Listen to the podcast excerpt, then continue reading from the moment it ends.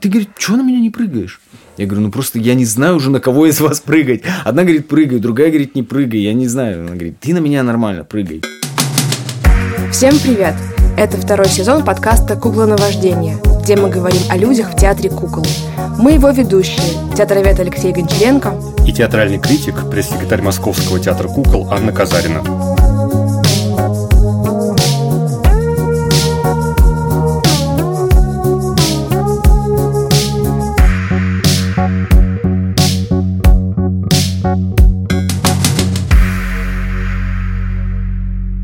В гостях у нас сегодня Евгений Шевкунов. Мы обычно говорим актер такого-то театра кукол, а тут мы залезли в интернет и увидели, что, наверное, сейчас никакого. Ну как никакого? Э, я сейчас художественный руководитель маленького, совсем маленького театра кукол города Балашиха. Выходит, что какого? О как! А вот мы не знали, мы все пропустили. Слушай, мне всегда интересно говорить про Жукова, э, про Сергея Константиновича. А, потому что, я не знаю, может быть, мне Женя Ильин так много про него рассказывала, что как-то это подключилось, и всегда интересно послушать его учеников, каким он остался вот в твоей памяти? Ты учился у него? Это же последний курс был его, правильно? Да, ну не Я последний, понимаю. это был предпоследний, он нас не доучил буквально вот один год, и он набрал одновременно, вот мы а, набрались, наш курс набрался, и он через год набрал еще один курс. Он не доучил нас один год, а вот последний крайний курс, он уже два года, к сожалению, с ними не был. Вот.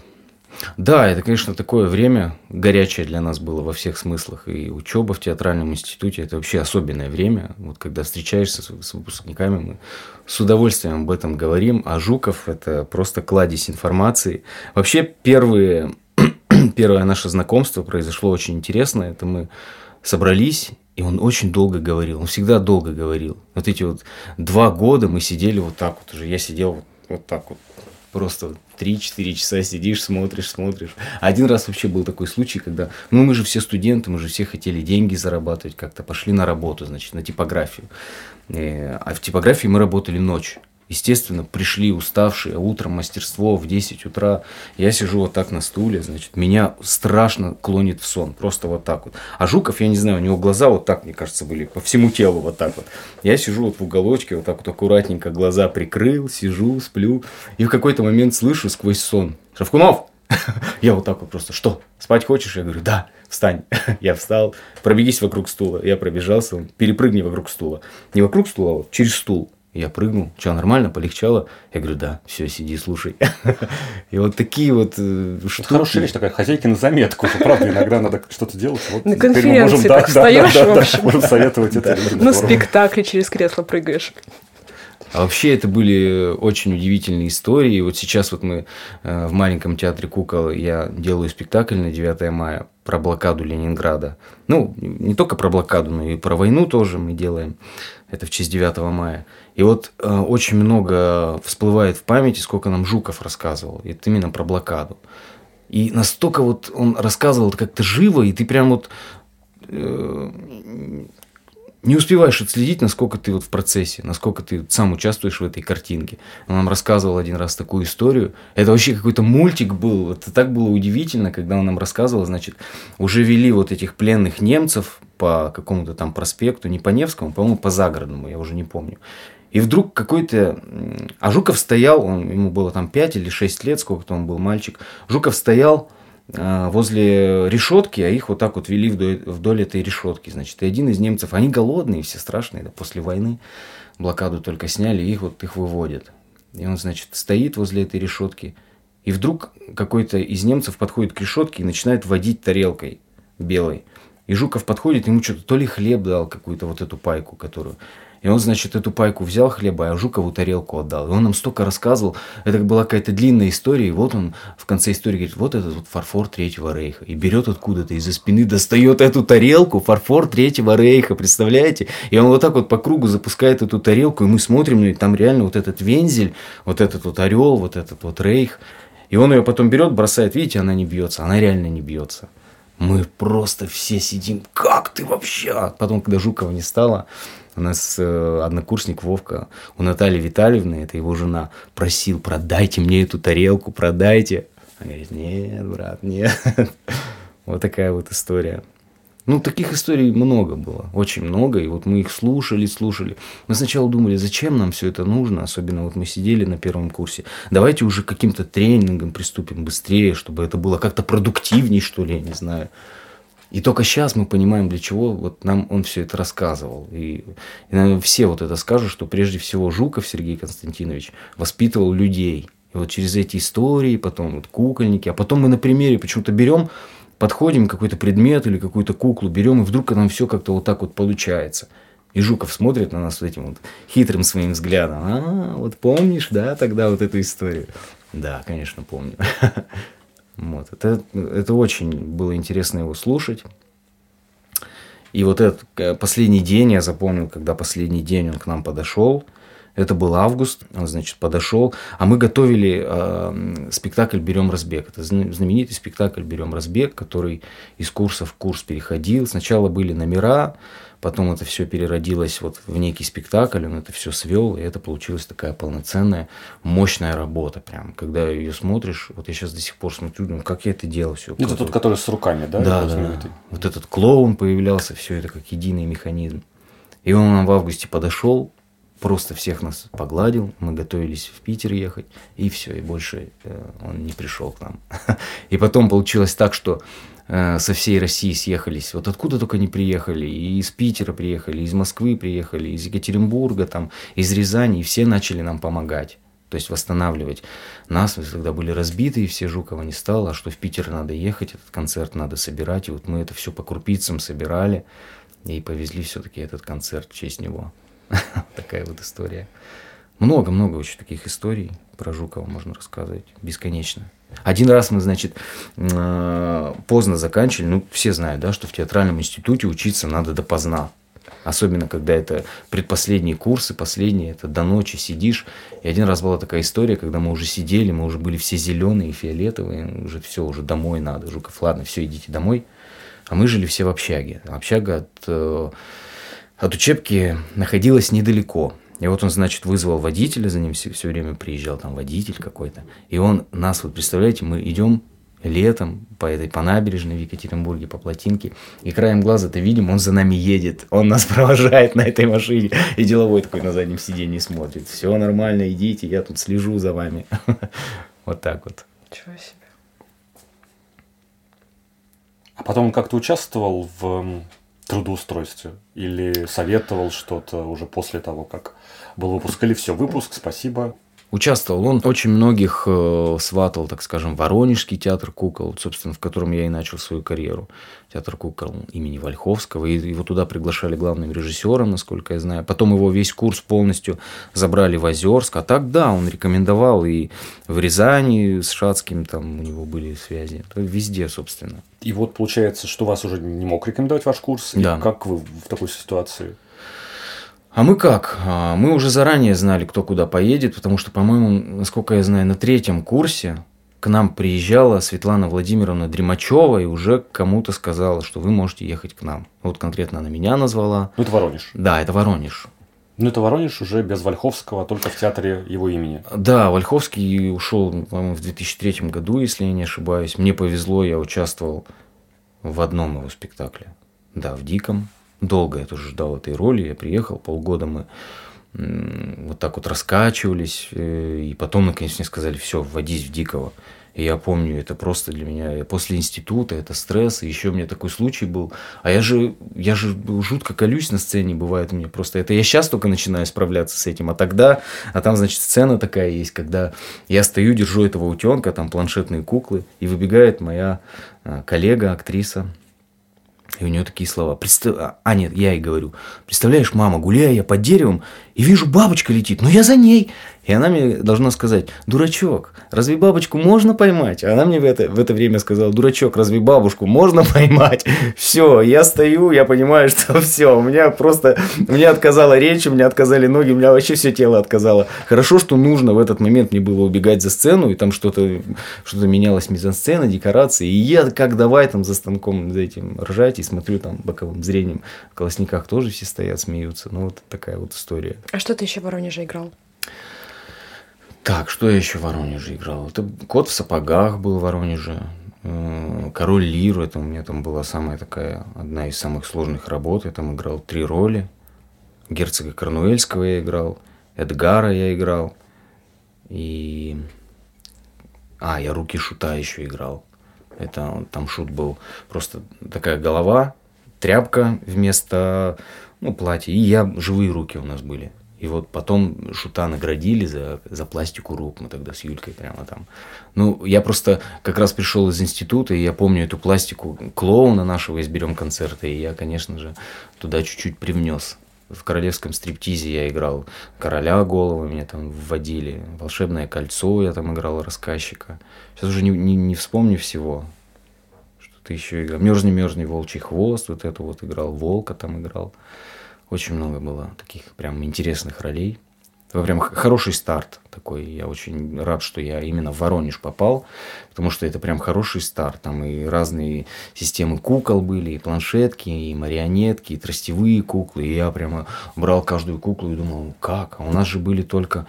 Э, что у нас было, было в институте в основном? Это был э, Старика волчица это тростевая кукла, и Машенька и медведь. И, собственно, вот берем разбег. У нас было три выпускных спектакля.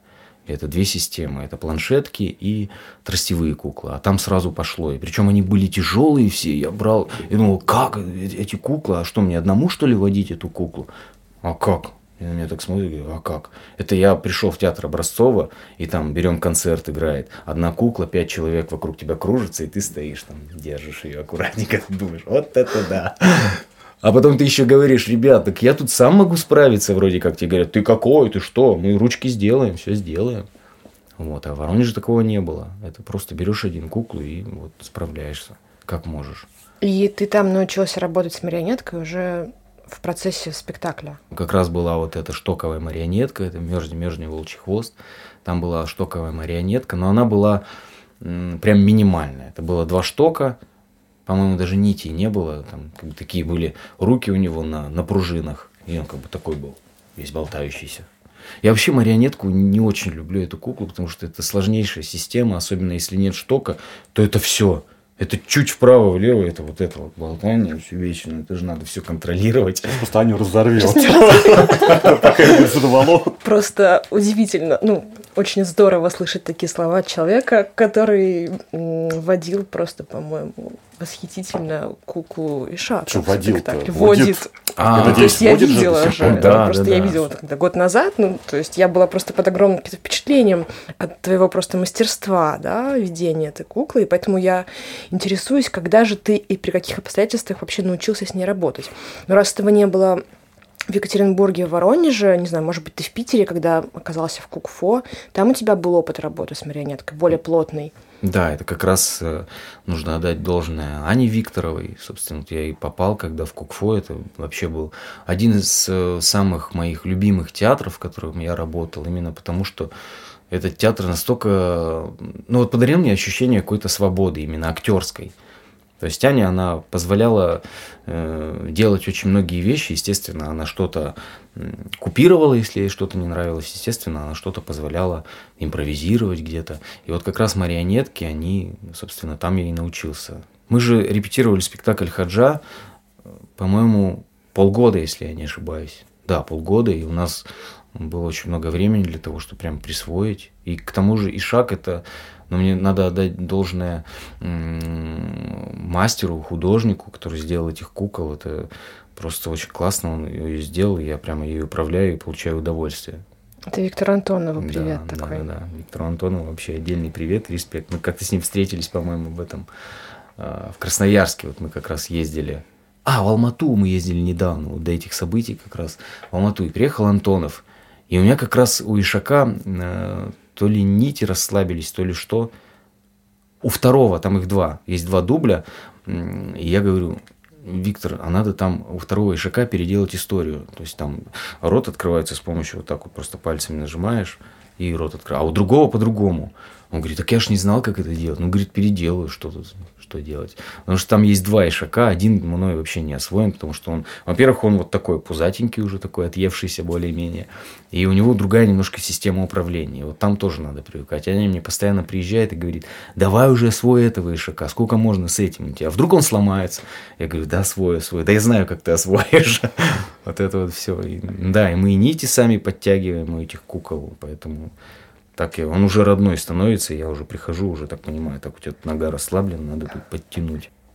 Ну, давай вернемся к УКФО, потому что очень Да, интересно, как ты из Воронежа, из государственного большого прославленного театра кукол оказался в Питере в маленьком негосударственном театре. Мгм.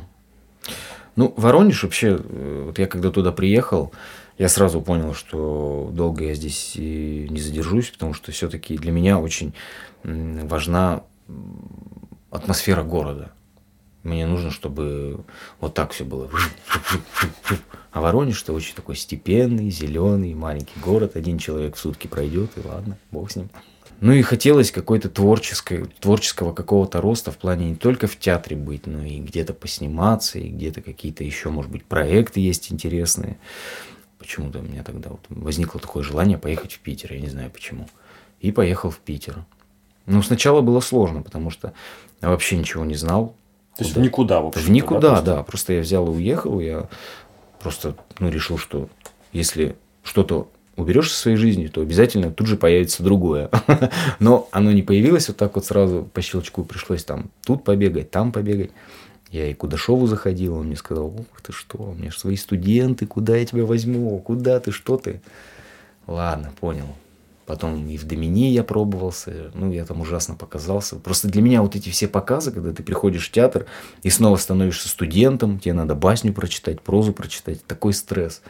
И ты уже думаешь, «Бля, дайте мне что-нибудь, куклу какую-нибудь, я лучше ей что-нибудь сделаю. А там вот им прозу надо прочитать, басню, вот это вот все. А потом вдруг кто-то мне сказал, что вот есть такой театр Кукфо, зайди туда, узнай, что там, как. Они только закончили ремонт. И я захожу туда, там сидит Аня, Ольга Донец, вообще совершенно потрясающая актриса. Они сидят там что-то, дометают пол, что-то допри- доприбирают, там у них стол стоит. Я говорю, а вам артисты нужны? Аня же, она такая, а что ты, что умеешь? Что? Ну-ка давай садись, давай рассказывай про себя. Я говорю, да вот, вот, то все, пятое, десятое. У Вольховского, да? Я говорю, ну, не у Вольховского, а там в Воронеже.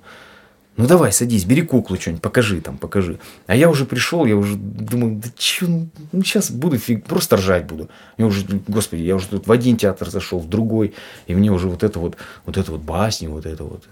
Думаю, ладно, сейчас буду какую-нибудь фигню творить. И взял куклу, она мне дала, по-моему, Пушкина или кого-то там. И я взял, как, давай что-то им импровизировать. Они обе сидят, ржут, соли, да нет. Ну все, говорит, все, приходи на репетицию. И все, и так и попал на репетицию. Потом, значит, я устроился в театр Малыщицкого. Малыщицкий это драма, да, но там шел один спектакль.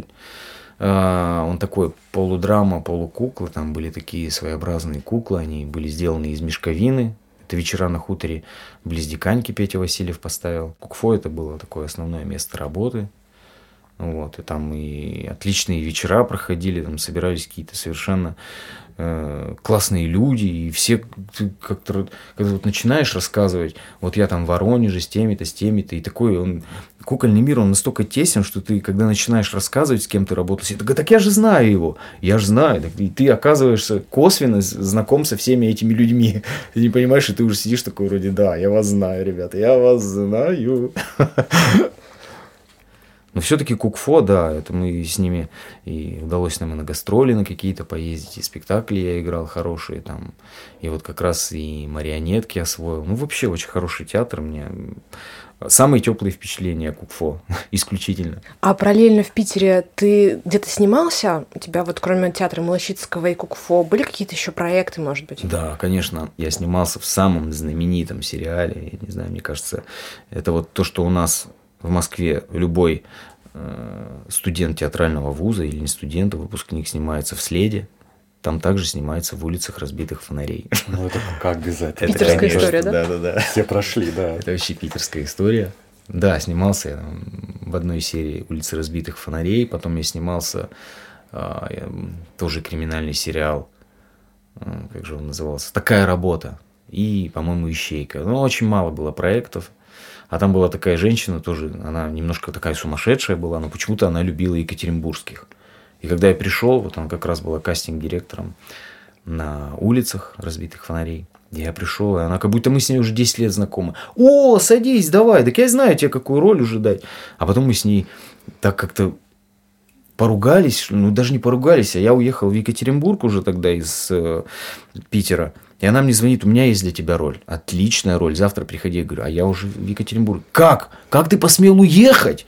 Да ты почему мне не сказал? И все, она как-то так на меня наехала, я даже ничего сказать не успел. Говорю, ну как, как? Вот я принял решение уехать. Все, она бросила трубку, и мы с ней так и не общались после этого. Эх. Да. Все, закрылись питерские сериалы, в общем-то, да. Типа. Вообще все. Конечно, что касается съемок, все-таки Питер это не, не то место. Там какие-то такие местечковые для все-таки для такой уже для таких артистов, которые непосредственно хотят вот жить и работать в Питере. А я тоже, я тоже ну, в Питере я не смог остаться, просто потому что слишком там творческая, романтическая атмосфера. И вот эта вот дымка, которая серая постоянно над тобой. И это очень для меня не подошло. Кстати, в очень классной квартире я жил. Я жил прямо напротив БДТ. Он в то время тогда, да, только реконструировался, его вот открывали, и даже был такой случай, когда я вот вдруг вижу, э, ковровая дорожка расстилается, приезжает, э, я не помню, кто тогда он был, то ли премьер-министр, то ли президент Медведев. Это был, по-моему, 2014 год. Ну, не суть. А я из окна, мне все видно. Я налил себе кофе, думаю, сейчас я буду смотреть, как открывают БДТ. Значит, сижу. Да, а там же подоконники огромные. Я сел, значит, там что-то книга у меня лежит. Ну, все по-питерски, вообще все романтично, кофе. И вдруг в какой-то момент мне э, в дверь прям стучаться вот так. И заходят такие амбалы значит, в пиджаках, все говорят, форточки, закройте, пожалуйста, окна шторами, у нас там снайперы работают. И я решил сразу, все, пойду-ка я гулять лучше. Вот так вот открывали БДТ. Да, я год с ними поработал и поехал в Екатеринбург. Поехал в Екатеринбург, и я решил устроиться в наш театр кукол, в Екатеринбургский театр кукол потому что там был очень хороший фестиваль, и на то время там и трупа была хорошая, и вроде как там и свои были. Ну, что-то мне захотелось поближе к дому побыть. Я просто взял и уехал в ЕКАТ, в ЕКБ. Ну, тогда интересно, как после Екатеринбурга ты оказался в театре Образцова. Ну, как-то так же, я думаю. Абсолютно точно так же, да. Я поработал в Екатеринбурге один сезон, и причем это такой был... Э, это точно так же было. Как я пришел э, в БТК, я прихожу к Сивко, к Евгению. Говорю, Евгений, я хочу работать здесь. Он говорит, да он нету ставок, Жень, ну нету. Главный режиссер. Евгений Владимирович Сивко. Я говорю, как нету? Он говорит, ну, ну так нету. Ну а что, вообще что ли сделать ничего нельзя? Он говорит, нет, ничего. Я думаю, ладно пойду домой. А потом вспомнил, как я приходил в БТК, думаю, да что ж такое-то? Ну как так? Я хочу попасть в этот театр, хочу здесь поработать. В конце концов, потом звоню ему снова, говорю, ну может быть какой-нибудь микропроектик, какой-нибудь листочек пролететь там или что-нибудь. Ну мы же в театре кукол. Он говорит, ну нет, ну ладно, говорит, вот будет у нас новогодняя кампания, приходи на новогоднюю кампанию. Может там что-то удастся. И наконец он мне дал какую-то там роль пасхального зайца ну как какую-то главную роль, пасхальный заяц, госпожа метелица, фрау Холли, вот это вот все. Класс. И этого я одел вот эти уши, этот дурацкий грим совершенно, ай, гутен такт. Вот это вот все я рассказывал. И пять спектаклей в день, да, там же так все. Да, бывает. да. А там причем еще толщинка, вот это огромное все. Я там похудел килограмм, не знаю, на 5. Потому что каждый день вот эти спектакли ты играешь этих. А там причем маленькая сцена, потолки низкие, например, вот как здесь, очень низкие потолки, вот эта вот толщинка, вот эти вот софиты на тебя светят. И я, когда снимал эту вот толщу всю, мне кажется, у меня просто вода по мне стекала. И потом у нас был корпоратив, заключительный корпоратив, и Петр Стражников сидел напротив меня такой, ну, молодец, беру тебя в труппу. Я думаю, да господи, да как же это так, неужели меня в труппу взяли, все. И вот я год отработал, собственно театре. У тебя еще была толщинка в Карлсоне, по-моему. Да, в Карлсоне была толщинка. Вся суть разворачивалась в том, что это действие происходило в таком доме. Там была такая декорация была, в нее внутрь залезаешь, и вот этими маленькими куколками. А у меня тут толщинка. И я полностью залезал туда внутрь. Тут еще моя партнерша работает. И я вот так вот уже прижатый. Там у меня уже все болит. Я думаю, ну, как бы, собственно, раз ты кукольник, ты должен, не знаю, сливаться с декорацией, что ли, как-то. Вот приходилось, да, вот так вот делать. Да, там был Кал, я даже в спектакле Жукжда успел поработать с нами, даже Жукжда работал. Сам Жукжда, господи, я думаю, сейчас приедет Жукжда, наверное, надо будет что-то, я не знаю, что делать. Приехал Жукжда. И что делать? Да ничего не делать. Он что-то пару репетиций с нами. Я так и не понял, что это за человек, если честно. Да и причем спектакль был вот как раз с этими дурацкими марионетками без нитей. Я там играл э, «Братья Лебеди», по-моему. Очень мрачный спектакль я там играл архиепископа. Ну, сказочка помню. такая, да. Да. Не веселенькая. Я выходил и говорил, номене падре et фили, спириту санкти, вот это вот. И вот этот болтающийся архиепископ, вот этот жук, что там сидел. Кто вас учил кукол водить? Я думаю, ай, началось. Я думаю, не буду я ему говорить, что нас марионеток не учили водить, ладно. Но потом как-то пристроился, я уже нашел там какие-то свои вот эти движения. Я понял, что с марионеткой надо прямо заранее вот это ведешь эту руку, она довелась, через минуту ты ее обратно ведешь, вот так вот, все аккуратненько, вот так вот и делали. Жур, ну, нормально, нормально, вот так, хорошо. Эм, ну, у меня на самом деле немного там было спектаклей. Вот. И все. И я решил, что надо ехать в Москву. Москву, Москву. А в театре-то Образцова у тебя не было марионеток? Так, в театре Образцова у меня, по-моему, не было. Да, не было ни одной марионетки. Там вообще есть марионетки. Это очень удивительно, что не было марионеток. Не было, не было, да. И в театр Образцова... Подожди, ты тоже так же пришел, вот приходишь в театр Образцова, тебе говорят, ну, чувак, вот знаешь, у нас как бы нет ролей, ну вот давай приходи потом. Вот удивительно, но все это происходило именно так в театре Образцова работает друг, товарищ Алексей Соколов. Он учился тоже в Екатеринбурге, но только у Холмогоровой. И как-то я ему звоню, говорю, Леха, там артисты вам не нужны? Уже когда я принял решение, там, что я ухожу из Екатеринбурга, из театра Екатеринбурга и еду в Москву. Он говорит, я не знаю, я поговорю с Борей. А Леха такой, он прям вот так, я не знаю, я поговорю с Борей. И говорю, ну приди, я договорился. А они как раз... Они как раз это делали прирезку на Турандот. Там у них вот это все было из картона. И сидел Боря, сидел Лучин на тот момент. И я пришел, что-то начал говорить, там, у кого закончил, что там я делал, как вообще, что. Боря говорит, да я тебя готов взять, вот прямо сейчас к станку, вот иди и работай там. А я что-то ему какой-то материал, а Калафа я ему прочитал на тот момент, Калафа, да, мне заранее что-то дал. Лучше мне сказал, да нет у нас мест. Ну, как обычно, я уже привык это слушать, и мне кажется, у меня эта фраза уже в одно ухо влетела, я даже ее не услышал, что нету мест. Я говорю, Боря, так что? Что делать? Ну вот, он говорит, ладно, сейчас я посоветуюсь со всеми там и перезвоню тебе. Думаю, ну ладно, перезвоните вы как же. И потом через, через наверное, неделю или полторы, я уж не помню, мне перезвонил, перезвонила завтрупы Мерлина Елена Дмитриевна и пригласила, приходите.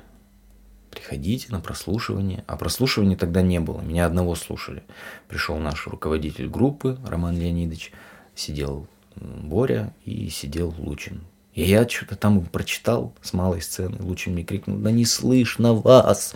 У нас спектакли на большой сцене идут, а вас на малой это не слышно. Я начал орать. Ладно, все понятно. Потом Мерилан через два дня позвонила мне. Говорит, приходи, мы тебя берем. Я думаю, что мне делать? Отчасти я чуть не умер в тот момент. Думаю, как же круто, я попал в театр Образцова. Господи, спасибо, Вселенная, думаю. Вот, и так я попал в театр Образцова. Пришел и начал работать сразу же в Турандот. На Калафа меня, конечно, не взяли, но меня взяли на панталоны. Вот. Ну, тоже неплохо. Неплохо, да. Хорошая роль. Там хотя бы можно как-то поприкалываться. Да вообще, в принципе, можно этими масками Делярта прикалываться как угодно. Вот, собственно, что мы и делаем с Лешей Соколовым. Наверное, все вы его знаете. Вот. У нас там каждый, каждый спектакль мы с ним придумываем, а нам там уже... Сначала Боря нам дал какой-то текст. Вот рассказывайте этот текст. Мы потом подумали, что что-то скукота какая-то, надо что-то свое думать. Какая-то фигня какая-то, а не текст. И мы начали свой, каждый раз свой текст придумывать. И все, он говорит, ну круто, классно же, можете же. Ну, конечно, можем. Вот, и каждый раз мы придумывали этот текст на выход этих масок, и потом что-то там начали добавлять свое. Но это было мечтой попасть в театр Образцова? Или ты просто как бы так жил-жил и не думал, что... Это вот когда я э, только, в Питере, наверное, я подумал, вот хорошо было бы попасть в театр Образцова, это же, наверное, это же так классно, это же, ну, это просто вершина, это же айсберг, прям все это Эверест кукольного мира в театр Образцова попасть.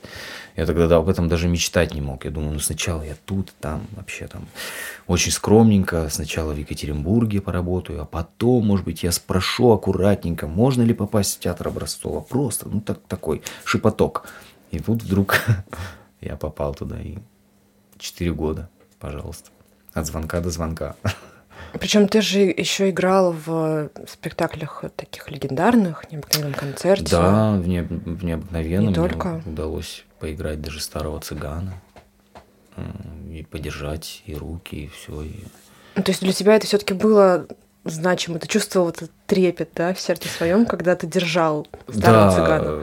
Ну, причем нам об этом спектакле, нам даже этот спектакль показывали на история театра. Нам показывали божественную комедию.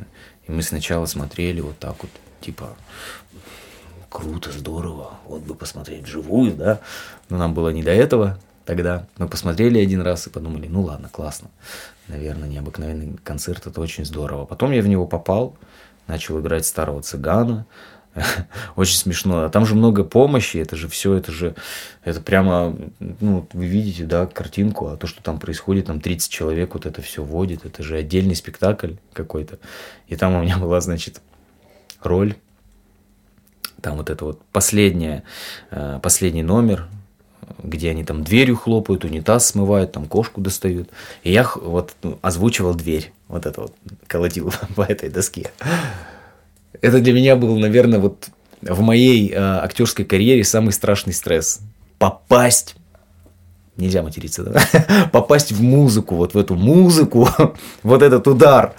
Там у нас э, Анатолий Иванович Вещиков работает, поэтому он меня вводил в этот спектакль, собственно. И я каждый раз, я смотрел на Вещикова, думаю, сейчас Сейчас, сейчас я не попаду. Я точно не попаду. Я стою, думаю, хоп, музыка прошла, я не попал. Черт потери. Роман Леонидович ржет стоит, естественно, руководитель группы вещиков там уже вот так вот мне показывает. А я там уже думаю, блин. А потом я думаю, черт возьми, я сейчас буду слушать эту музыку, чертову, целый, наверное, день, но я попаду, я попаду, и прямо говорю, дайте мне репетицию, пожалуйста. Хоть целый день я буду колотить в эту дверь, в эту доску там, или во что. И мне дали репетицию, и я только тогда. Потом пришел домой, еще слушать начал. И я уже начал попадать. А там уже, там уже, я уже как мем был какой-то. Там уже собирались монтировщики, вот так вот смотрели. Звуковики там, там отдельно, они смотрели на меня. Давай, Жека, давай. И мимо музыки, бах, эти все в покатку. Вещиков там мне там горло перерезает уже. Ну, короче, это вот так вот. И потом они пришли, и попал. Тогда разочарование. И там уже было начал попадать. Я говорю, да, ребят, все, лафа закончилась, я начал попадать. Мне казалось, что вот этой вот истории столько значения придавалось, да, когда все на тебя, на тебя смотрят вот так все, давай, давай, это как будто Олимпиада какая-то, знаете, попасть в дверь. Это просто, если ты не попадешь в дверь, все. Закрываем театр и разбегаемся все. Ну, это прямо, да, это было сложно. Потом мы уже с Юлей начали сговариваться. А это вот актриса, моя коллега, которая стучала в дверь, она на меня смотрела, бах, и она сама тоже начала нервничать. А когда она делает головой так, я прямо начинаю готовиться и стучу. Она делает так и не стучит. А я уже стукнул. Думаю, что ты делаешь? Почему ты не закрыла дверь? Она говорит, я сбилась, я сбилась. И мы потом уже думали, давай, когда вот так будешь делать, это означает, что я колочу. Да, окей, все. И они разные каждый раз. Представляете, с одной вроде договорился, она колотит. Ладно. Потом другая стоит. А с другой-то я не договорился. она все делает, она даже на меня не смотрит. Там, она по музыке там все высчитывает. Бах, дверь закрыла. А где стук? И вот это просто я каждый раз, я ждал этого момента, стресс, старый цыган, я хорошо его провел, все отлично, жду дверь. Вот так вот просто. Это именно так и было. Это, это сейчас смешно. Тогда я просто вот сидел, когда закончится спектакль, пожалуйста. Ну вот мы поговорили про необыкновенный концерт, про Турандот. Еще же у тебя есть главная роль в спектакле «Жена мужа в Париж провожала» по Шакшину.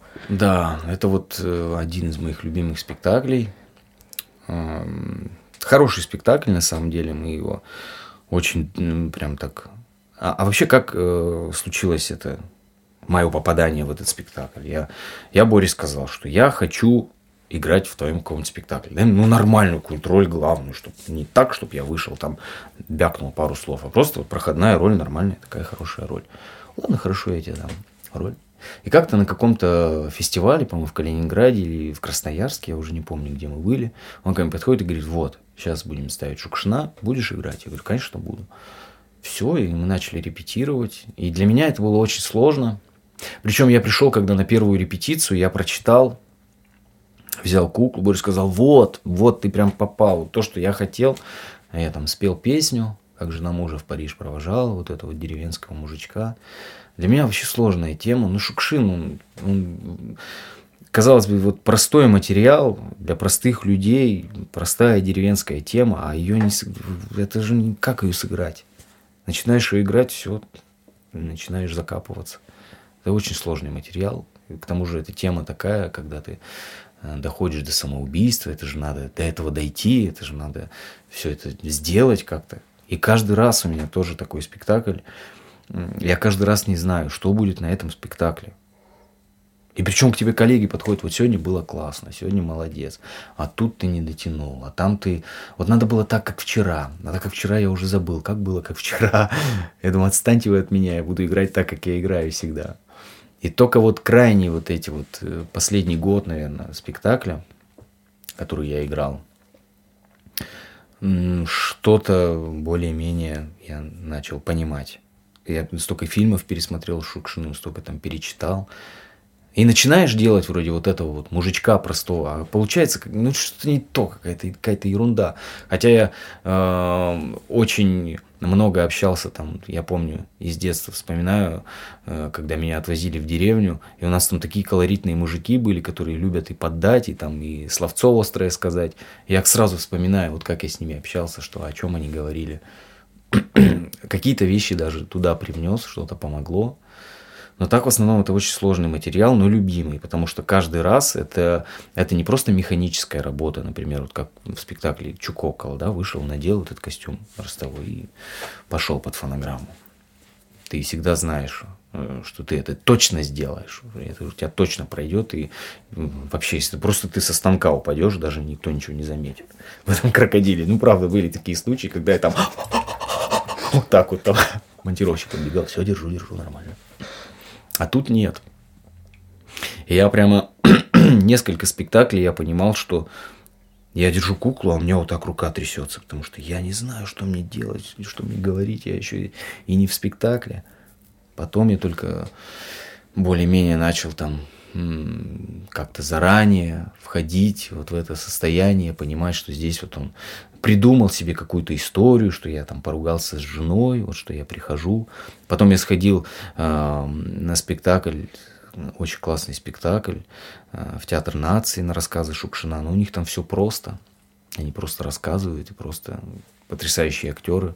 А здесь же у нас и куклы, и тут надо и, и декорации двинуть, и кому-то помочь что-то поддержать. Э, это вот все совершенно другое.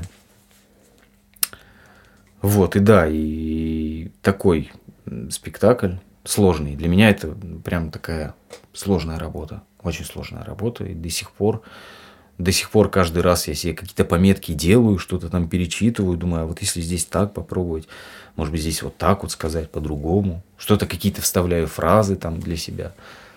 А Боря как-то вмешивается в этот процесс, когда актер ну, растерян условно, да? Вот. Боря... Говоришь, э, уже, как я понимаю, уже смотрит каждый спектакль. Нет. Не нет, каждый, нет? Нет. Он просто э, ставит спектакль, потом все, какое-то время проходит, он на них ходит, а потом уже отдает на откуп. Все. Если есть запрос, если артисты ему говорят, что Боря, ну, нужна репетиция, мы должны порепетировать, да, конечно, он безусловно приходит. Но мы потом как-то сами уже начали сговариваться, как-то сами начали репетировать. что-то придумывать, привносить свое. И Боря приходил и говорил, вот туда, туда, все туда. Ну, конечно, туда, туда, если мы уже это все присвоили, уже у нас уже какие-то другие пласты пошли, и нам уже самим интересно сделать что-то другое в этом спектакле. Не просто голую схему какую-то скелета, а уже что-то туда добавлять, вот именно своего. Какой-то твой опыт влияет на твоего героя в этом спектакле? Просто ты говоришь, что в последнее время он начал у тебя получаться, ну, что ты понимаешь лучше. Да, конечно, безусловно, влияет. Но тут же такой он опыт. У него свой опыт, вот у этого у Кольки Паратова, который, наверное, ну такой, он такой, во-первых, жизненный, прям закоренелый, махровый такой какой-то жизненный опыт. Здесь в любом случае мой опыт с ним рядом не валялся. Просто что-то что читаешь, какие-то вдруг истории про вот эти вот про самоубийство. Почему человек совершает самоубийство, да? Почему вот он вроде жил-жил, сам избрал такую судьбу, жить там с нелюбимой женщиной, а потом вдруг раз и решает уйти из этой жизни наверное, все-таки урывками что-то а, от каких-то историй, от каких-то рассказов, опять же, от фильмов, ты понимаешь, вот почему он мог это сделать. Не мешает такая, наоборот, насмотренность? И, ну, то есть, там, посмотрев фильмы там, по Шекшину или посмотрев спектакль по Шекшину, нет опасности, что, наоборот, они повлияют. Если они хорошие, то они зацепят и захочется повторить. Есть такая опасность. Я даже скажу честно, что я какие-то там моменты, какие-то краски э, привносил в спектакль, но потом подумал, нет, тут это не пойдет. Все-таки здесь это прямо, это прямо отличается резко, потому что все-таки э, несмотря на то, что в этом спектакле очень много живого плана, но тут же есть кукла, ее вообще, ну, как бы ее не уберешь отсюда. И она как бы есть, и ты должен с ней в любом случае работать. Вот. И ты тут не сделаешь так. Эх, широкая душа у тебя тут не раскроется. Не знаю. Нет, все-таки не, не привносил, не мешало, если честно. Ну, это только в Шукшине такой принцип работы? Или везде хочется, там, не знаю, пошел хаджа, надо прочитать, посмотреть про хаджу или какие-то там референсы, которые тебе, а кажется, мы читали, мы читали. подходят к этому? Нам Тимур говорил, ну вот этот фильм знаменитый, Хаджан Средин, старый вот этот, черно-белый, мы смотрели его. Что-то там еще какие-то книги листали, смотрели, а так особо тоже не вникали, мы в основном в разговорах только. Вот то, что нам Маня говорил, то, что нам Тимур приезжал, говорил. И как-то так просто Хоп. А потом уже, когда Миронов записал фонограмму, когда Хабенский записал фонограмму, это же было, это же целая история отдельная, как мы это все делали. Это была не одна фонограмма, и не две, и не три, по-моему, четвертая фонограмма только у нас. Ой, а как это происходило? Расскажи про фонограммы. Первую фонограмму они записали таким образом, что они не учли, что это как бы ну, не то, что не учли, они, наверное, об этом знали, что мы-то будем куклами работать. Они же записали э, не знаю, слово-ответ, слово-ответ. А нам же надо повернуться, нам же надо прожить как-то эту куклу. А мы такие слушаем это все, а как мы, у нас даже, у нас же нет вот элементарно там расстояния, в которое мы могли бы пожить куклой, как-то отреагировать. Тем более это марионетки, это же все вот так вот должно быть быстро. А у них там очень быстрая фонограмма. Потом Миронов пришел, посмотрел на наши... Так что же вы сразу-то не сказали мне? Вот так он. И потом они перезаписали фонограмму еще раз. Потом Миронов что-то с ним встретились в этой э, столовой. Мы тогда что-то обедали после репетиции. Как раз он такой, нет, надо перезаписывать что-то не то. Там что-то они разговаривали с Аней. Договорились еще раз перезаписать. Потому что Хабенскому не понравилось. Он, значит, делал такого спокойного, рассудительного философа Хаджу. А ему Тимур говорит, а ты сделай его такого. Он типа бомж такой. Ну, бомж такой, ему все пофиг, он уже жизнь прожил. И он такой разгильдяй сумасшедший, местный сумасшедший, который вот глаголит всем правду, просто правду матку всем. И Хабенский тогда записал другой, это уже была четвертая. Мы вот на это вот все так смотрим, а когда закончатся фонограммы? Когда нам можно уже вот учить-то? Когда нам уже куклами надо прожить? Такие, да мы вас понимаем, все закончится, все нормально скоро будет. Мы уже четвертую фонограмму выучили. Ну ладно, бог с ним, четвертая фонограмма была не такой, потому просто они там плюс-минус так отличались там поставили какие-то паузы, нам уже стало более удобно, и вот тогда мы начали уже как-то жить. И уже сейчас я уже знаю, что у меня через 30 секунд следующая фраза, я тут могу что-то сделать, куда-то пройтись. Иногда мне Макс, там, мой партнер, говорит, ты куда пошел? Я говорю, да мне надо пройтись. Говорит, иди сюда, сейчас твоя фраза. Мы уже там что-то беседуем там между собой. Да, это, конечно, такая тоже история, что с этими фонограммами, как а вот все проговаривают, есть такое мнение, да, что когда актер работает по фонограмму, то это какой-то недороль, да, потому что, ну, лишаешься какой-то, да, важной составляющей. Ну, э, может быть, это и не до но если говорить про нас, про кукольников, это, наверное, наоборот, плюс нашу копилочку, все-таки кукла вождения, и по эмоциональности ты тоже, ну, я вот, я не знаю, как э, там, ну, другие ребята тоже, я смотрю краем глаза, все равно я вижу, как э, двигается вот эта черная масса, вот это вот все там. Нет, все-таки, мне кажется, нельзя назвать это недоролью, потому что в любом случае ты это все сопереживаешь, ты через себя это пропускаешь так или иначе. Ты не можешь посредственно водить куклу под звук. Это уже какая-то другая история. Все-таки это роль. Ну... Мне страшно нравится этот спектакль. Но да, интересно всегда слушать, что про него говорят люди, потому что про него, правда, много говорят и много разного. Угу. Действительно, вот если там нет э, с Шукшиным, когда можно сегодня так, завтра так, вдруг что-то поменялось, а тут этого нет. Это упрощает задачу, усложняет, как вообще с этим да нет, это не, не, не, не, тем более не упрощает точно, потому что все-таки это кукла, и ты ее, она, она так или иначе сколько-то весит. Это как минимум для тела, это просто огромный стресс каждый раз. А что касается каких-то внутренних... Вот я всегда пропускаю Ишака через себя. У меня еще не было ни одного спектакля, когда я просто его посредственно водил, и там где-то с кем-то я мог вести беседу. То есть каждый раз, э, ну, это просто, я не знаю, у меня это получается машинально, когда я начинаю слушать текст, я его начинаю пропускать через себя, и как будто это я говорю. Я понимаю, что э, в какой-то момент я, наверное, так, о, стоп, стоп, стоп, это говорю не я. И потом снова я в это погружаюсь, и, может быть, поэтому как-то и шаг получается таким живым. Ну, а как иначе? Я не знаю, мне кажется, по-другому никак нельзя. Поэтому с Шукшиным, конечно, не сравнить, потому что все-таки на Шукшине стресс другой. Там ты понимаешь, что ты ответственен абсолютно здесь за все. И за слово, и за движение, то есть за все абсолютно. Все стресс каждый раз, да? Да и с Ишаком тоже стресс. С Ишаком просто немножко он другой. Он немножко другой, потому что ты следишь за тем, чтобы, во-первых, нити не запутались. Это прямо э, одно из составляющих, потому что у нас у каждого за спиной ножницы торчат. И в какой-то момент, ну, чтобы не было вот этой дерготни, мы просто и все у кого-то руки, у кого-то голова повисает. А что делать? Спектакль не остановишь, фонограмма идет, и такие вот способы есть. Часто случается такое, что приходится резать? Уже нет. Уже крайний спектакль у нас был, когда у Макса, у моего коллеги, зацепилась книга, и я смотрю, там суета началась. Прямо все так, книга зацепилась, что? Давай, режь, режь. И там вот эти слова, режь, говорю, режь. Со всех сторон сразу шепот такой, такое ощущение, что вокруг тебя тысяча людей. Ну и все, и как бы... Э, поначалу для нас это был стресс огромный, потому что все запуталось, нить, как ее, что. И Аня нас тогда собрала и говорит, режьте, просто режьте нитку и все, и не обращайте внимания, работайте дальше, что делать. Фонограмма идет, музыка идет, и надо в это попадать точно. А у вас были какие-то взаимодействия с Евгением Мироновым, когда вы вместе делали, ну, я не знаю, как-то вы приходил, общался с тобой. Потому что я видела фотографии, что, мне кажется, он единственный актер из озвучки, кто кукол держал вообще в руках. То есть да. он взаимодействовал с этим Ишаком, он там, ну, как-то очень любовно к нему относился. Мне кажется, очень слышно это в записи его голоса. Да, да. А вы с ним общались вот потому, как выстроить роль? Или ты ориентировался непосредственно на голос? Уже? Я ориентировался исключительно на голос, и он приходил, он один из тех артистов, э, которые очень часто были у нас на репетициях, и потом он начал приводить каких-то людей, каких-то, ну смотри, смотри, что они делают, смотри, вот так он, как какой-то ребенок, да ты посмотри, что они делают.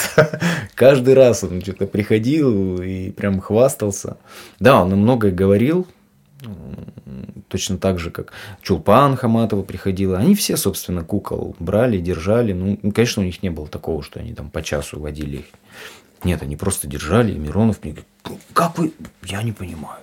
Вот так, я не понимаю, как вы это делаете. Вот так. А у него еще был, э, по-моему, до записи спектакль Горбачев, где он вот, вот, вот этот его э, знаменитый как, ну, да, давайте, Раиса Сергеевна, давайте, да, ну, конечно, сделаем. И он вот этого Горбачева чуть-чуть потом мне рассказывали историю, как он замчал Горбачева дал в шаке. Да, да, да, это было. Хорошо. А с, э, Тимур, в смысле Бекмамбетов, э, работал с кукольной частью или он в основном был... Работал. Тимур, он вообще, он, он как бы молодец. Я когда на первую встречу шел, я думаю, ну, блин, сейчас с Тимуром Бекмамбетовым встречусь, наверное, такой крутой, к нему и не подойти, он же там в Голливуде, там все дела, с охраной, наверное, будет стоять там. Нет, я зашел, я даже его сначала не заметил. Какой-то мужик стоит в кепке, какой-то лысый, там, в черной, ниже меня ростом. Думаю, что такое, Тимур Бекмамбетов, что ли, это?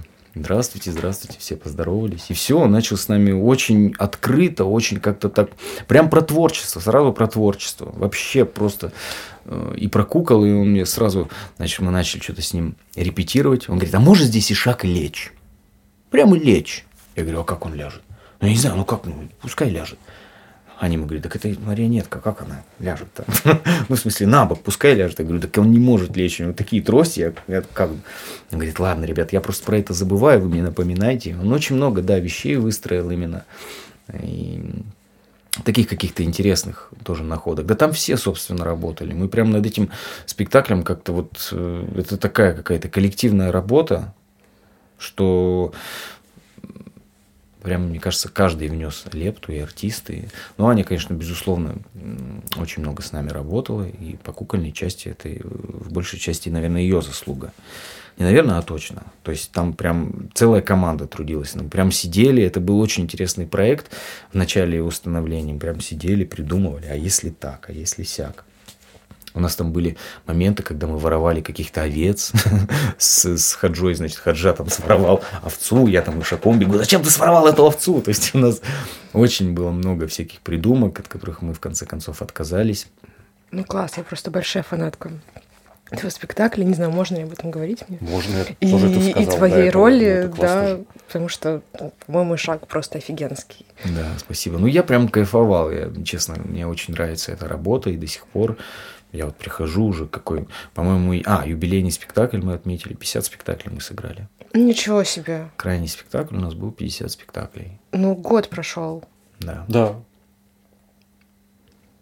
Причем его хорошо смотрят, его хотят, чтобы мы его возили куда-то. Ну, по России пока в основном, конечно, у нас была идея такая, давайте предложим Тимуру в Голливуд, в Америку. Я такая, подождите, подождите, какой Голливуд? Сначала Россию матушку обкатаем, а потом в Голливуд. Тут возникает Балашиха каким-то образом. Да, Балашиха возникла совершенно ну, не сразу она возникла, она как-то была так шлейфом, где-то так. А я же еще поступил учиться на режиссуру. Mm. Когда я поступил учиться, я уже не помню, когда я поступил. По-моему, год прошел уже. Куда? Э, в Химкинский институт культуры. Но это как бы такая а повышение квалификации. Мне стало это интересно, и я вдруг подумал, что нужно как-то попробовать себя в другом деле немножко, в режиссуре. И вот вдруг мне мой друг, товарищ предлагает, давай-ка, может быть, ты хочешь быть художественным руководителем, мало ли что. Я говорю, ну, он готов, конечно, попробовать. Вот, и сейчас, да, я работаю в Балашихе с недавнего времени. Я же, э, помимо всего прочего, еще занимаюсь с волонтерами. У нас есть волонтерский театр такой, МТС, детский мир, и я там ставлю спектакль для волонтеров. С детьми? Нет, не с детьми. Обычные сотрудники, вот, например, компании МТС, какой-то менеджер, там, айтишники, вот они, э, у них, у этих крупных компаний обязательные условия должна быть волонтерская деятельность какая-то. И вот у них есть театр кукол. И вот мы с ними ставим спектакль и ездим в хосписы, там, в детские дома и показываем для детей вот эти вот спектакли. Ой, прям с куклами они работают? Прям с куклами. Ничего Причем себе. есть такие люди, которые с куклами работают. Я вот много видел артистов ну, на многих театрах. Я понимаю, что есть волонтеры, которые могут отпор дать профессиональному, в кавычках, артисту. Так что вот, да, такие есть. И потом мы как-то вот так вот решили организовали э, хорошую такую работу. А, ну, это достаточно известные такие истории в волонтерском мире. Театр кукол МТС, театр Да, кукол. он ну, известный довольно-таки, да. Вот. И а, у нас, к нам еще обращался банк ОТП, мы с ОТП что-то делали. Обычный банк, тоже такие же сотрудники. Мы с ними делали какой-то спектакль. И вот такие вот проекты интересные. И вот потом вдруг Балашиха возникла. А ты будешь что-то ставить уже в ближайшее время, или ты пока так присматриваешься? Как художественный руководитель, или ты можешь кого-то приглашать из других режиссеров? Ну вот у нас сейчас крайний спектакль мы поставили. У нас за время, э, сколько мы уже там, год, наверное, мой товарищ год, и я вот с декабря. И у нас уже четыре спектакля. Музыкальный магазин есть Влада Костина, спектакль. Солнечные зайчики есть знаменитый Ефимова Андрея. А, Потом у нас есть волшебная книга, спектакль. Это по маленькому принцу. И вот мы поставили про Морозко недавно. Прям так и называется. Про Морозко. А, Про Морозко частично это моя работа, потому что у нас прям нас очень сжимали сроки, и нам надо было сделать новогодний спектакль. А там еще э, система такая, кукол сложная, теневая история, куклы цветные, и вот эти вот трости, как в тайском театре, в японском, вот эти вот трости. И вот мы делали этот спектакль, да, совместно. Класс. Класс не то слово. Ну, Тебе нравится? Просто понимаешь, театр образцов, ты сам говорил, что даже дверью хлопать это, ну, отдельная такая какая-то. Дверью История. хлопать, это вообще, это, это, мне кажется, это у меня, мне кажется, в рамочку надо мою эту роль поставить, хлопальщик двери. Да, мне нравится, мне, когда я начинаю ставить, это такой увлекательный процесс, но я понимаю, что все-таки опыта не хватает, и вот поэтому пошел учиться, надо э, накапливать, так скажем. Просто мне интересно, что тебя из каких-то больших таких государственных историй так или иначе притягивает в какую-то творческую маленькую, не знаю, компанию, да, как было с Кукфо и как сейчас с Ну, сейчас же Балашихой. тоже государственный театр все-таки. Он тоже государственный, но он маленький. маленький. Да.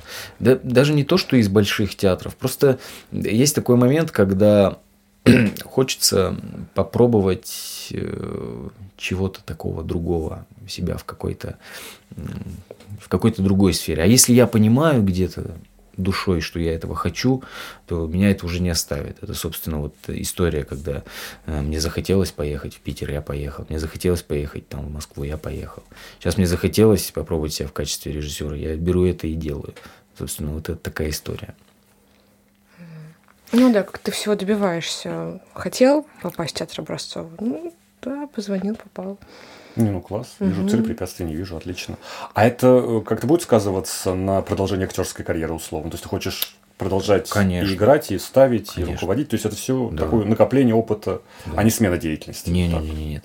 Я также продолжаю э, ставить, у меня тоже есть, ой, ставить, играть, и я также хочу сейчас вот э, делаю сейчас такой спектакль, я делаю уже год целый, придумываю эту пьесу, историю. У нас, э, когда я жил в Екатеринбурге, в общем, когда мы только переехали из одного района в другой, это тоже такая очень знаменитая история. Мы заехали во дворы, которые принадлежали какому-то банку. Их обещали отдать афганцам. Ну, воинам, ветеранам, которые приехали из Афганистана. И там какая-то история такая случилась, что им их не отдали. Ну, как обычно у нас происходит. Обещали одно, сделали другое. Вот, ну не суть. Воинам, ветеранам это не отдали. И вдруг они решили эти дома захватить. Ой, я смотрела сериал про это. Да, да, да, есть такой сериал. И такая книга есть, и такой сериал по, поводу, ну, по мотивам книги. И, значит, афганцы в эти дома-то врываются, а мы вот в соседнем, вот буквально вот эти афганы, и вот мой соседний дом. Они в эти дома, значит, въезжают, они еще не были там, коммуникациям подключены, там никого не Они их захватывают, там вертолетом, целая война. Просто это 90-й год, развал СССР, как раз тогда, какой, какие там афганы, где-то кто-то захватил, у нас тут по Белому дому стреляют, какие афганы.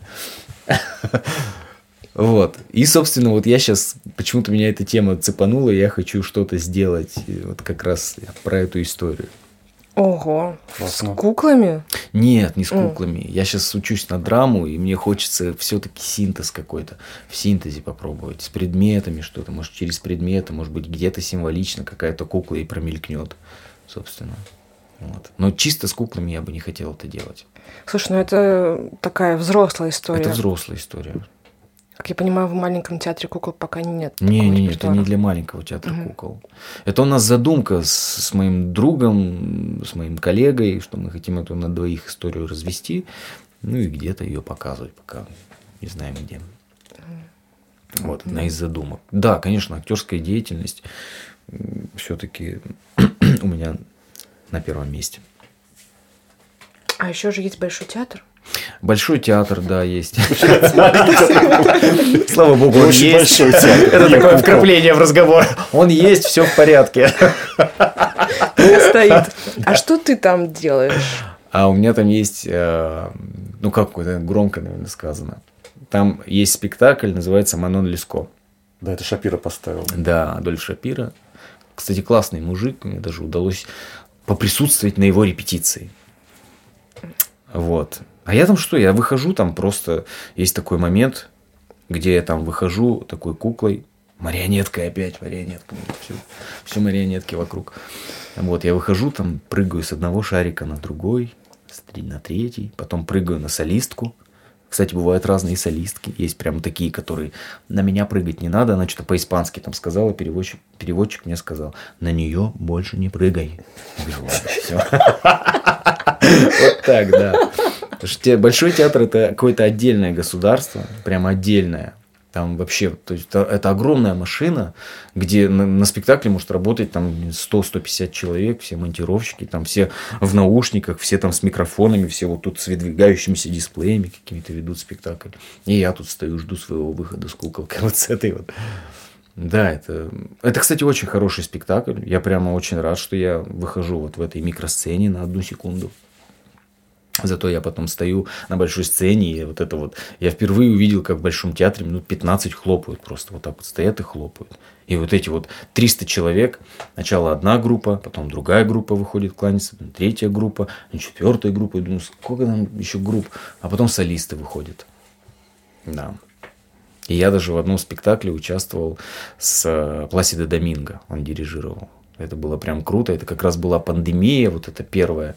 Он приехал там весь такой в пакете, там в каком-то, там, в маске. Там. Ему, и сказали к нему, не, вот не дай бог, кто-то к нему подойдет. На 5 метров не подходите к Пласидо Доминго. А он такой, он особенно любит с, с девчонками там по это, поразговаривать, пообщаться. Сразу там к нему автографы, там, и все потом думают, ладно, подходите. Главное, куку на него не прыгать. Да. Нет, кстати, вот э, есть прям классные солистки, на них хоть можно самому запрыгнуть, в принципе, там нормально. Она хорошо реагирует. Ну, правда, она мне сама подходит, она откуда-то тоже приезжая. А ты, говорит, что на меня не прыгаешь? Я говорю, ну просто я не знаю уже, на кого из вас прыгать. Одна говорит, прыгай, другая говорит, не прыгай. Я не знаю. Она говорит, ты на меня нормально прыгай, все. И вот я на нее прям запрыгиваю, она что-то там гладит. Кстати, кукла была изготовлена в театре Образцова. Такая с тросточкой. Мне кажется, за все наши выпуски подкаста Женя первый человек, у которого было столько опыта работы с марионеткой. Это же да, вообще, очень редко. А у тебя и тут, и здесь, и там, и повсюду они тебя окружают. Я удивляюсь, да, откуда, казалось бы, вроде я вот э, беру марионетку, думаю, господи, да когда же вы закончитесь? И вот они опять, и я вот опять сейчас вспоминаю, да, их очень было много. Это, пожалуй, наверное, больше всех, да, я с марионеткой работал. То есть прям... Ну, а теперь будут спрашивать, а кого позвать с марионеткой работать? Все, да. Может быть, они хотят, чтобы ты их полюбил наконец? Может быть, да. Может быть, они намекают, давай уже работай с нами, с марионетками. Сегодня у нас в гостях был актер Евгений Шевкунов. Спасибо, Женя. Очень приятно было побывать на вашем подкасте. Рад. Пишите, звоните, приглашайте. Спасибо. Пока. Спасибо, пока. Это был подкаст «Кукла на вождение». Слушайте нас на любой удобной платформе, пишите отзывы в Apple Podcast, подписывайтесь в Яндекс Музыке и рассказывайте о нас своим друзьям. Так о подкасте узнает больше людей. Еще у нас есть группа ВКонтакте, где нас можно не только слушать, но и комментировать. Мы с радостью читаем все, что вы пишете. Спасибо, что были с нами, а еще мы хотим поблагодарить людей, с которыми делаем этот подкаст. Мы записываем его вместе со звукорежиссером и саунд-дизайнером Никитой Ермаковым в студии Московского театра «Кукол». Обложку второго сезона нам нарисовала Наталья Кривонос. Всем пока!